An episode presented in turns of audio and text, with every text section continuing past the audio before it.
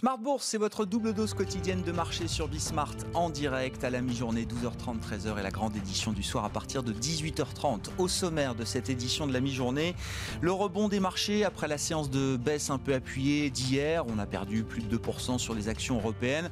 Rebond technique aujourd'hui avec une journée d'échéance mensuelle, expiration des produits dérivés, des options et contrats futurs sur indice qui interviendra euh, cet après-midi pour le CAC 40 à Paris. Rebond technique donc assez médiocre. Hein. C'est pas non plus un, rebond euh, très enthousiasmant. On gagne autour de 1, 1,5% sur les actions européennes actuellement. Le CAC est revenu au-delà des 4900 points. Vous aurez les infos clés dans un instant avec Nicolas Pagnès.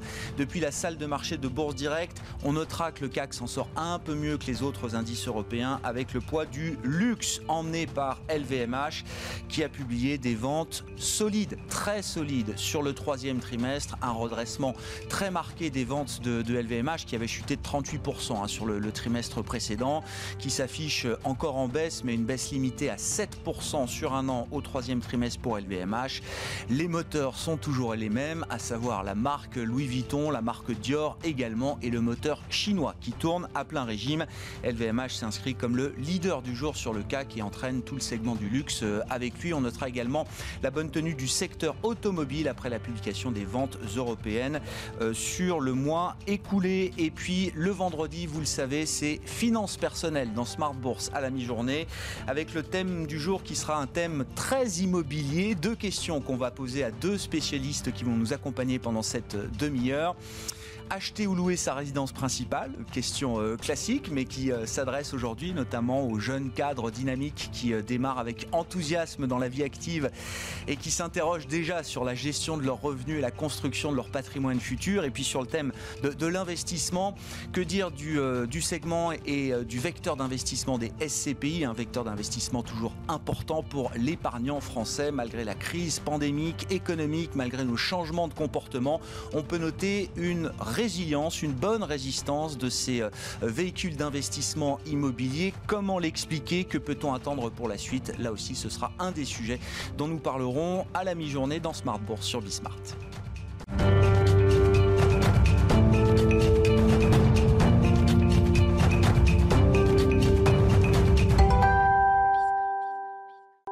Mon ami, c'est votre résumé complet tout au long de la journée sur Bismart, les infos clés du jour sur les marchés, jour de rebond, avec Nicolas Pagnès depuis la salle de marché de Bourse Directe.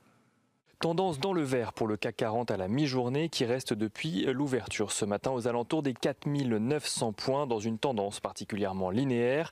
Si le marché parisien est porté par les valeurs du luxe à la mi-journée, les craintes sur le front sanitaire restent toujours présentes. Mais place aux bonnes nouvelles tout d'abord, LVMH publie des résultats qui traduisent une baisse finalement limitée de son chiffre d'affaires au troisième trimestre, alors que les analystes anticipaient un impact conséquent de la fermeture d'une grande partie des magasins du groupe et du recul du tourisme.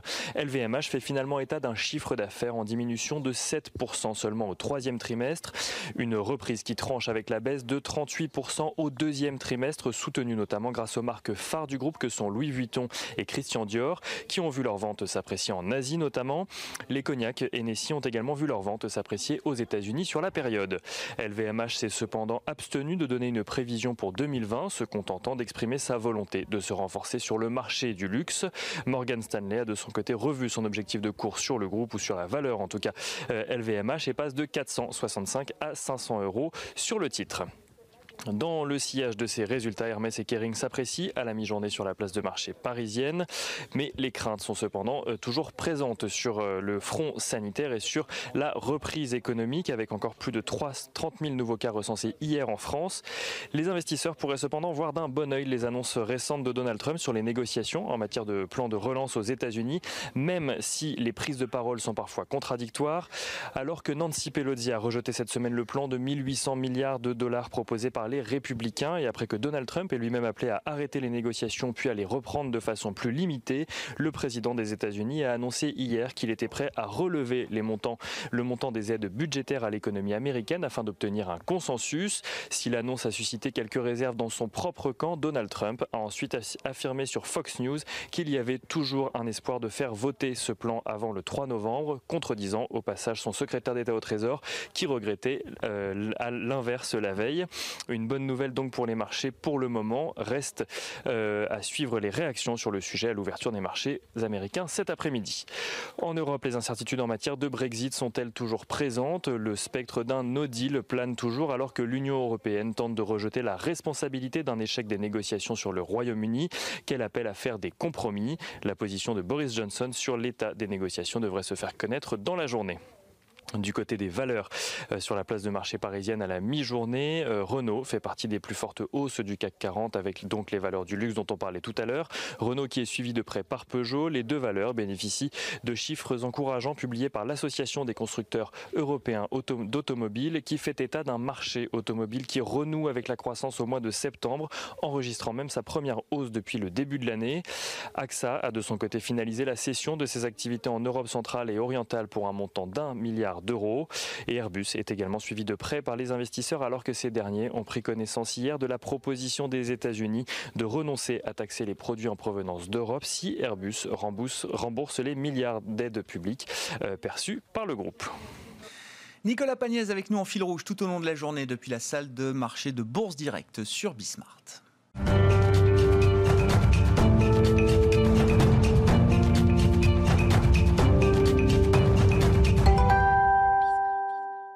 Le vendredi, c'est les finances personnelles qui sont à la une dans Smart Bourse et plus particulièrement le thème immobilier aujourd'hui. Alors avec deux invités, deux Nicolas qui vont nous apporter leur expertise sur, euh, sur la question immobilière. Nicolas Le Calves qui est avec nous, CGP chez meilleurplacement.com. Nicolas, bonjour et bienvenue. Bonjour Et l'autre Nicolas, c'est Nicolas Pécru, directeur associé de Audia et cofondateur de SCPI-8. Bonjour à vous Nicolas. Bonjour On parlera avec vous effectivement des, des SCPI, mais je commence avec vous euh, Nicolas Le Calves, donc meilleur meilleurplacement.com, pardon euh, Nicolas. Le, cas pratique que je voulais vous soumettre, c'est celui du jeune cadre dynamique qui entre euh, voilà, avec enthousiasme dans la vie active, mais qui a déjà compris qu'il allait devoir s'occuper de la gestion de ses revenus et de la construction de son patrimoine euh, futur. Je voulais qu'on lui indique peut-être quelques étapes clés à respecter dans ce, cheminement et ce parcours patrimonial avec à un moment la question immobilière qui doit se poser, Nicolas C'est un sujet qui est passionnant parce qu'on est en plein dans la phase de création patrimoniale. L'étape numéro une, puisqu'on parle en étape, c'est de se constituer, ça paraît basique, son épargne de précaution. Son épargne de précaution, c'est quoi? C'est 4 à 6 mois de revenus mensuels sur un livret. Il n'en faut pas plus. Mais cette étape-là, elle est primordiale pour deux choses. La première, c'est que si va envisager par la suite, et je lui souhaite, des investissements à moyen, long terme, qu'ils soient immobiliers ou financiers, il faut quand même qu'il se sécurise puisqu'il peut y avoir des aléas dans ce type d'investissement. Et la seconde chose, c'est qu'il va nécessairement passer, puisque c'est un levier essentiel dans la création de patrimoine par la case crédit, et le banquier va être très sensible quand même à ce que cette épargne de précaution soit déjà constituée. Et 4 à 6 mois, dans le contexte actuel, au regard de la conjoncture, ça paraît être un socle raisonnable et solide. Ça paraît suffisant. Ah Après, c'est des grandes règles. Il y a des personnes qui vont avoir besoin, des investisseurs et des jeunes qui vont avoir besoin d'avoir un petit peu plus devant eux. D'autres où euh, trois mois, ça va leur suffire. Vraiment, là, il n'y a pas de grandes règles. Il y en a une à retenir, c'est aujourd'hui, il y a près de il y a plus de 400 milliards d'euros qui sont sur les livrets plus le LDD. Je ne prends que ces chiffres-là.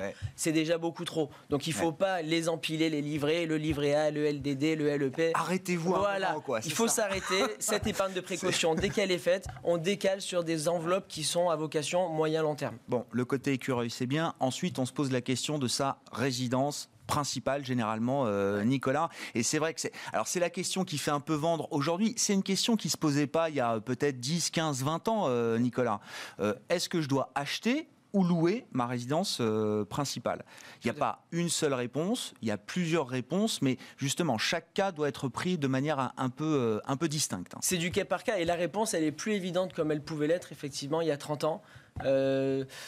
En fait, oui, il fallait acheter. Enfin, personne ne se posait la question. C'est ça, exactement. On avait ses premiers revenus. La première chose qu'on faisait, c'est on allait voir son banquier pour avoir son prêt, pour avoir son propre toit et euh, avec l'expression éviter de jeter de l'argent par la fenêtre. Mm. Aujourd'hui, les jeunes, on les rencontre et ils se posent les questions euh, qui sont légitimes parce qu'il y a eu des évolutions, il y a eu un contexte qui fait que. Donc, la question de l'achat de la résidence principale, il y a plein de facteurs aujourd'hui qui font que c'est un sujet qu'il va falloir avoir à un moment donné dans son patrimoine, mais il faut réunir des éléments pour que cet investissement, et je pense essentiellement dans des métropoles comme Paris, Lyon, Bordeaux, pour que ces éléments soient réunis et que ça ne soit pas en fait un boulet, cet achat de la résidence principale. Je pense, on peut prendre les critères. Hein. Vous avez les critères déjà concernant la stabilité familiale, professionnelle. Aujourd'hui, on fait des études plus longues, on s'installe plus tardivement dans sa vie professionnelle. Statistiquement, on change plus rapidement d'employeur. D'un point de vue familier, euh, une femme diplômée aujourd'hui a son enfant un petit peu plus tard. Ce qui fait que le bien qu'on va acheter aujourd'hui mm. n'est pas nécessairement le bien dans, ce, dans, lequel on se voit vivre dans le temps. Il y a l'aspect financier, évidemment, on est obligé de passer par là, mais malheureusement, les niveaux de salaire n'ont pas suivi euh, l'évolution euh, du prix au mètre carré dans, dans, ces villes. Et quand bien même on se dit, ben, je me résous à acheter plus petit, ben, on le voit, il y a les études qui sont sorties, entre autres celle de Meilleur Taux, qui dit qu'il faut rester 10, 12 ans dans un bien pour que l'avoir acheté, ça soit plus rentable. Ça peut être un peu long. Euh, ça peut quand on achète à 25, 30 euh, ans un 20 ou 25 ou 30 mètres carrés, on est content les premières années. 10 ans après, ça peut devenir un peu compliqué. Exactement. Tout à fait. C'est exactement ça. Et il y a un troisième facteur qui là pour le coup est une bonne nouvelle, c'est qu'en 30 ans, on a gagné 10 ans d'espérance de vie. Ce qui fait que, et ça c'est une très bonne nouvelle, mais on hérite ou on a des donations plus tardives. Et c'est souvent ces éléments-là ces éléments pardon, qui déclenchaient l'achat de la résidence principale pour les frais de notaire, l'apport que demande le banquier et les frais d'agence par exemple. Donc en fait la question c'est c'est ma première résidence principale. Je sais que j'en aurai d'autres parce que euh, voilà, c'est pas ce qui correspond peut-être à mon objectif de vie euh, final. Comment est-ce qu'on tranche alors cette question? Effectivement dans les métropoles que vous avez décrites Effectivement, restons on va dire sur le périmètre euh, urbain des grandes métropoles françaises. Si on, si on reste justement sur, ce, sur ces métropoles, si on réunit tous les critères que l'on vient de dire, c'est-à-dire que professionnellement, d'un point de vue familial, euh, d'un point de vue financier, je peux me permettre d'acheter ce bien dans lequel je vais me projeter durant 8, une dizaine d'années, dizaine d'années, là, je peux déclencher l'achat de la résidence principale. Mais pour le coup, le crédit, on en a parlé, qui a une place cruciale dans la création de patrimoine, il ne fait pas le levier. On fait un crédit sur sa résidence principale tout simplement parce qu'on n'a pas le cash pour l'acheter. Parce que la seule personne ou les seules personnes qui, qui vont rembourser le crédit, c'est vous et votre conjoint ou conjointe euh, éventuellement. Alors que si on bascule, et là on arrive sur le jeune qui se pose la question de j'achète ou pas ma résidence principale, et il y a pas mal de critères qu'on a cités qui ne sont pas respectés, il faut surtout pas qu'il reste locataire et qu'il reste frustré. Il reste locataire pour garder sa mobilité, sa fluidité dans, la gestion de son patrimoine. Mais à côté de ça. Ça veut dire qu'il doit faire autre chose. Exactement. Il faut qu'en contrepartie de ça, il utilise, il optimise sa capacité d'endettement sur de l'investissement locatif plein de sujets, on la SCPI dont, dont on va parler par exemple, hein. parce que là, le levier du crédit se fait ressentir dans la création de son patrimoine. Il n'y a pas seulement soi-même qui contribuons à notre richesse, mais il y a également euh, un locataire et éventuellement même si on fait des dispositifs fiscaux l'État avec une réduction d'impôts. Et là, il y, a il y a un vrai levier dans l'utilisation du crédit. Et pour terminer, parce que c'est important, c'est un message, nous, qu'on essaie de faire passer à chaque fois. Si on a un crédit sur sa résidence principale et qu'on a un héritage, une donation, un bonus qui rentre, quelquefois, le banquier va vous dire, vous avez un crédit à 1%, et vous avez euh, des placements qui rapportent 2%. Mm. Placez votre argent, gardez le crédit. Mm. Mathématiquement, c'est vrai. Oui. Le calcul est, tronqué et, est plutôt pas bon pour la création de son patrimoine parce que si cette prime que je rentre je rembourse par anticipation mon crédit sur ma résidence principale. Mécaniquement, j'ai mon échéance de prêt qui va baisser. Si cette échéance de prêt, j'étais à l'aise avec, je la transfère pour le coup là sur de l'investissement locatif, ce qu'on appelle l'effort d'épargne. Là, je crée vraiment du levier dans mon patrimoine et j'optimise. On, peut prendre un cas, là, je crois que vous avez plein de cas pratiques que vous mettez en avant à travers les webinaires que vous pouvez faire chez euh, meilleurplacement.com, euh, Nicolas. Euh, vous m'avez raconté l'histoire de deux frères, effectivement, deux stratégies différentes qui touchent à un moment une, une donation ou un héritage, je sais pas, 100, 150 000 euros, avec deux stratégies différentes on, arrive, encore une fois, il n'y a pas de bonne solution. Hein. C'est chacun doit être à l'aise avec sa stratégie euh, patrimoniale. On arrive à quel type justement de, euh, alors de, souplesse patrimoniale ou de dimension patrimoniale avec ce, cas de deux frères là qui touchent par exemple cette, euh, cette donation? C'est euh, en fait, vous l'avez très bien dit, il n'y a pas de bonne réponse. À la fin, au bout de 10 ans, quand on arrête les compteurs, donc l'exemple que nous qu'on prend pour nos conférences, c'est justement de prendre l'exemple d'une deux frères, parce que c'est très simple, qui touchent le même argent, et il y en a un qui va utiliser cette somme pour payer ses frais de notaire, ses frais d'agence et acheter sa résidence principale, et il y en a un autre qui va rester locataire. Et la différence entre son loyer et l'échéance de prêt de son frère, il l'utilise dans un investissement, Et on prend d'ailleurs l'exemple de la SCPI. Et en, termes de patrimoine, qu'est-ce que ça, voilà, au bout de 10 ans, que ça représente à la fin? Au bout de 10 ans, ça donne la même chose. C'est-à-dire que celui qui, au bout de 10 ans, vend le bien, il a son bien immobilier qui s'est éventuellement valorisé, moins le capital restant dû à la banque, puisqu'on notre exemple, on s'endette sur 20 ans, il aurait créé, je dis n'importe quoi, mais 150 000 euros. Mm. Son frère va peut-être en avoir créé 145, 155 c'est évidemment pas des situations totalement similaires, mais ce qui est important de retenir, c'est que pendant 10 ans, le frère qui restait locataire, il a pu changer d'appartement, vivre dans plus grand, éventuellement saisir une opportunité professionnelle. Et c'est ça surtout que l'on qu'il faut euh, prendre en considération. Il faut être à l'aise avec son patrimoine. c'est ça. Se fixer, enfin, être lucide sur ses objectifs de vie, hein, c'est ça, euh, Nicolas, et, mettre sa stratégie patrimoniale en adéquation avec ses objectifs de vie. C'est bien dans ce sens-là que ça, fonctionne. C'est comme ça qu'il faut. Ouais, c'est Exactement. Il ne faut pas forcer. C'est-à-dire d'acheter sa résidence principale pour, et le forcer. À un moment donné, peut-être que ça peut se retourner contre nous. Ça peut être un frein en fait dans nos évolutions familiales, professionnelles ou autres. Une fois qu'on a tranché la question euh, immobilière, alors ce sera peut-être l'objet d'une discussion euh, future, mais vous dites, alors celui qui a choisi effectivement d'être locataire, de garder euh, une souplesse par rapport à, son, à, son, à son immobilier, il faut qu'il investisse. Alors il y a différentes manières d'investir. On peut investir dans l'immobilier, on en parlera à travers les, SCPI, mais si on reste dans ce, protocole de construction de son, son patrimoine, c'est quoi la première recommandation là en termes de placement qu'on peut faire justement à ce, ce jeune cadre dynamique là euh, qui, s'intéresse à la gestion de ses revenus et de son, patrimoine. Vous parliez de placement financier Oui, placement, financier. Une fois que son épargne de précaution est faite et euh, si on doit en choisir qu'une, je dirais l'assurance vie. Toujours, toujours et encore. Bah oui, toujours et encore, parce que l'assurance vie, à l'intérieur de ce support, on peut y loger du sécuritaire, de l'immobilier, du financier. En fait, on peut faire une allocation qui va correspondre à tout type de profil. Donc, pour faire une réponse, au moins ça répond à Bien sûr. Et puis, ne serait-ce que d'ouvrir son assurance vie, s'il y a un message à retenir sur l'épargne financière, c'est celui-ci. Une assurance vie dans la gestion de son patrimoine, elle nous servira tôt ou tard.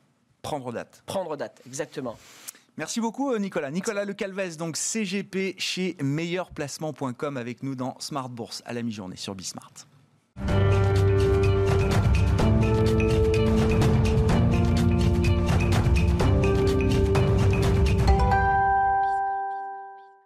Et donc, l'autre Nicolas, pour continuer de parler de euh, l'immobilier avec le thème de l'investissement immobilier à travers les SCPI, Nicolas Pécru, je vous représente, directeur associé de et cofondateur de SCPI-8 un mot de Odia qui est un cabinet de conseil en gestion de patrimoine, euh, c'est ça? Exactement, qu'on a fondé dix ans avec euh, deux amis, on faisait déjà de la gestion privée.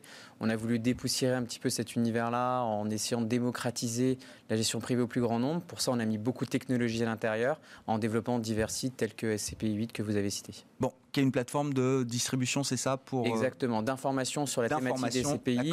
Le jeune investisseur, vous avez cité précédemment, qui ne connaît pas, il peut aller voir des vidéos, lire des tutoriels pour comprendre ce que c'est, puis après il peut directement investir. Bon, le digital présent partout. Enfin, Nicolas Le Calvez chez meilleurplacement.com, il y a le .com euh, qui va bien, effectivement. Et là aussi, chez Eodia, il y a cet aspect digital très important.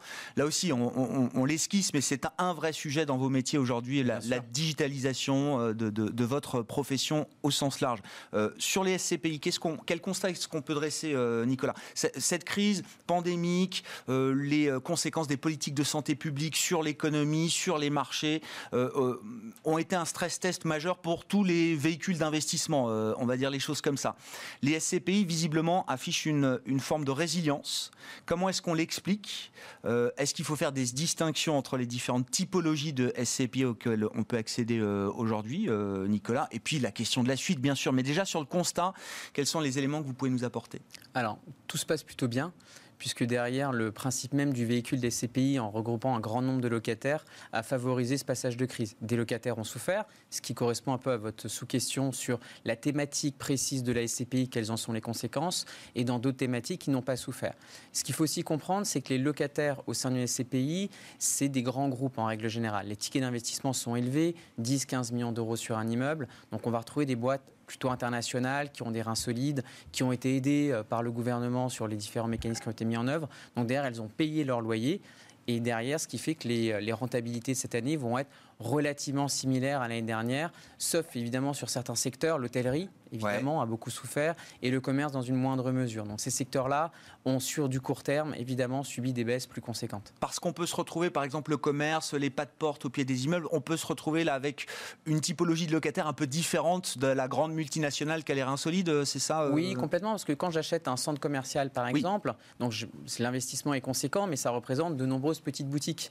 Et au sein de ces petites boutiques, vous ne choisissez pas pas forcément l'ensemble des locataires. Et là, des locataires qui avaient par exemple des baux indexés sur leur chiffre d'affaires, quand vous avez trois mois de fermeture, hmm. votre niveau de loyer baisse mécaniquement là-dessus. donc il y a eu une baisse de loyer encaissée. Maintenant, ils vont être capables de les renégocier dans le temps. Sur l'hôtellerie, on l'a vu, sur des, des, mécanismes de compensation future ou, euh, OK, sur un trimestre de gratuité de loyer pendant l'année 2020, mais compensé par euh, une redistribution sur 2021 et 2022 en fonction de l'évolution. Donc elles ont, les gérants ont rapidement mis en place des, des éléments pour répondre à cette crise, ce qui fait que derrière, ils ont pu obtenir des loyers grosso modo similaires. Donc très peu de défauts au final constatés sur, euh, sur les loyers euh Non, c'est sur euh, des SCPI en hôtellerie pure, on est sur 30% de baisse de loyer. Donc ça veut dire qu'il y a 70% qui ont été encaissés sur l'année 2020. Donc c'est évidemment pour l'épargnant, ça a une conséquence. Mais si je reprends l'exemple de tout à l'heure du, du, jeune cadre qui investit à crédit, qui se retrouve avec une mensualité de crédit, on va dire de 500 euros, et en face il a un loyer de 400 euros,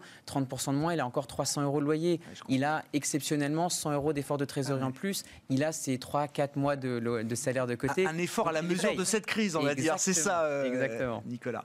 Euh, si, on rentre un petit peu dans la question des, rendements financiers, alors justement, comment est-ce que ces rendements ont pu varier là pour montrer la, résistance, la résilience de ce, de ce, thème d'investissement, de ce véhicule d'investissement que sont les, SCPI Qu'est-ce qu'on peut dire aussi de la part, de la valeur des parts achetées par euh, les, épargnants, Nicolas Alors, sur la partie macro, le rendement de l'année dernière était environ de 4,4% sur l'ensemble des SCPI de rendement. Cette année, on s'attend à un petit peu plus que 4%.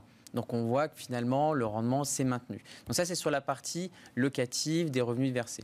Sur la partie valeur de part, ce qui peut être une autre inquiétude, mhm. on se rend compte que l'immobilier dans son ensemble résiste très bien parce que c'est une valeur refuge. Donc déjà il n'y a pas de, gros investisseurs qui quittent ces marchés-là. Et d'ailleurs on a mené une étude sur les 60 SCPI à capital variable. On a comparé leur prix actuel de prix d'achat de part face à ce qu'on appelle la valeur de reconstitution, c'est la valeur d'expertise des biens à l'intérieur. Il en ressort qu'en moyenne les SCPI sont sous-cotés de 4, donc en fait, on achète moins cher les parts des CPI que la valeur réelle de l'immobilier en portefeuille si on est dans un scénario, il faut se mettre dans des scénarios, alors pas le scénario du pire, mais un scénario de, pandémie durable, de crise économique prolongée, hein, on le voit bien, tout le monde est en mhm. train de se mettre en ordre de marche pour euh, les 6-12 prochains mois euh, peut-être. Cette résilience, elle est, elle est durable dans le temps. Hein. Vous avez expliqué les mécanismes qui ont permis justement de protéger les loyers euh, notamment, Nicolas. La résistance peut, euh, peut durer dans le temps, même si la crise euh, est toujours là Alors complètement. Après, il y a un choix stratégique sur la nature des CP à sélectionner au jour d'aujourd'hui.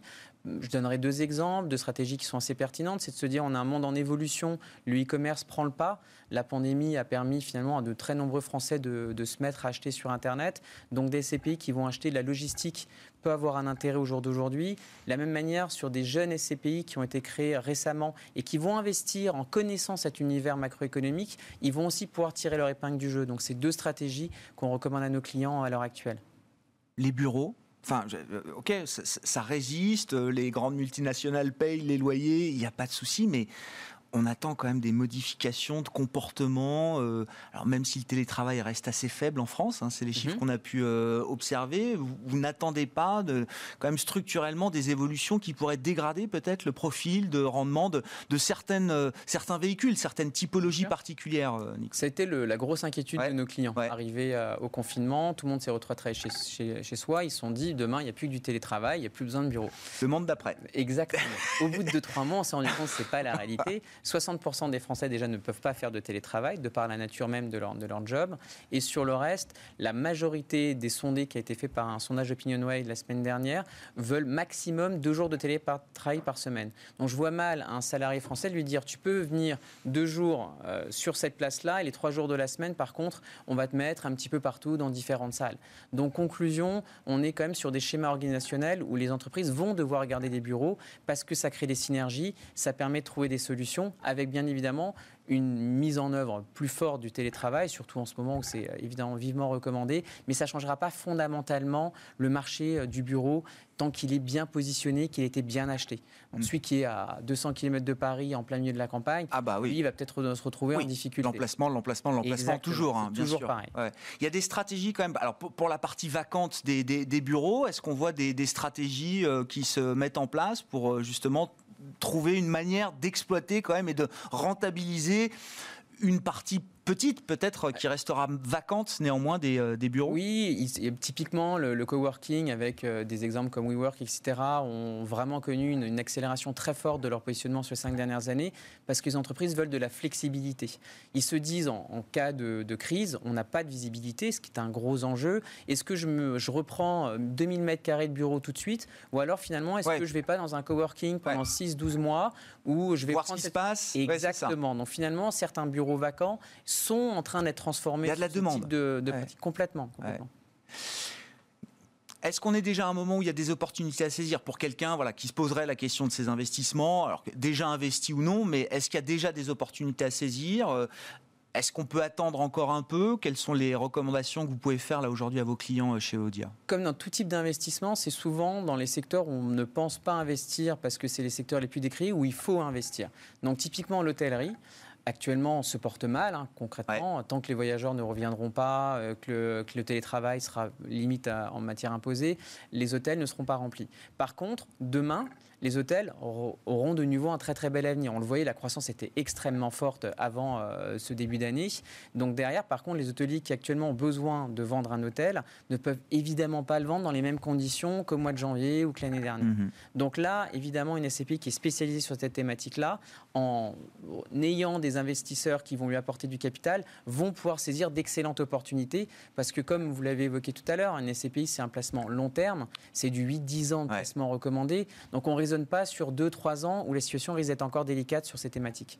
Pour conclure, mais la question d'ailleurs peut s'adresser à vous deux, hein, Nicolas Lecalvez, meilleurplacement.com et euh, Nicolas Pécru, euh, Euodia. Pourquoi, pourquoi est-ce que le digital est encore aussi peu présent euh, sur le marché des SCPI, Nicolas? Il y a un fort intuitu personnel quand on parle d'argent, on n'en parle déjà pas trop en famille, donc d'en parler avec quelqu'un sur Internet, en visio, alors qu'on ne le connaît pas, il y a un pas à franchir. Attendez, aujourd'hui, on peut tout faire en deux clics en termes d'investissement, acheter des actions, des fonds, euh, toutes les applications sont là. Euh, ça existe de partout. Sur une thématique précise, la, difficulté de notre métier, c'est qu'on est un peu les docteurs du patrimoine. Donc on doit avoir une étendue beaucoup plus large sur la manière dont on appréhende les choses, on rentre plus dans le détail de la vie des gens. Tout à l'heure, la conclusion, c'était en fonction de comment vous imaginez les années devant vous, il va falloir ou pas acheter un appartement. C'est dur de demander ça à une machine, d'essayer de comprendre la psychologie de l'investisseur.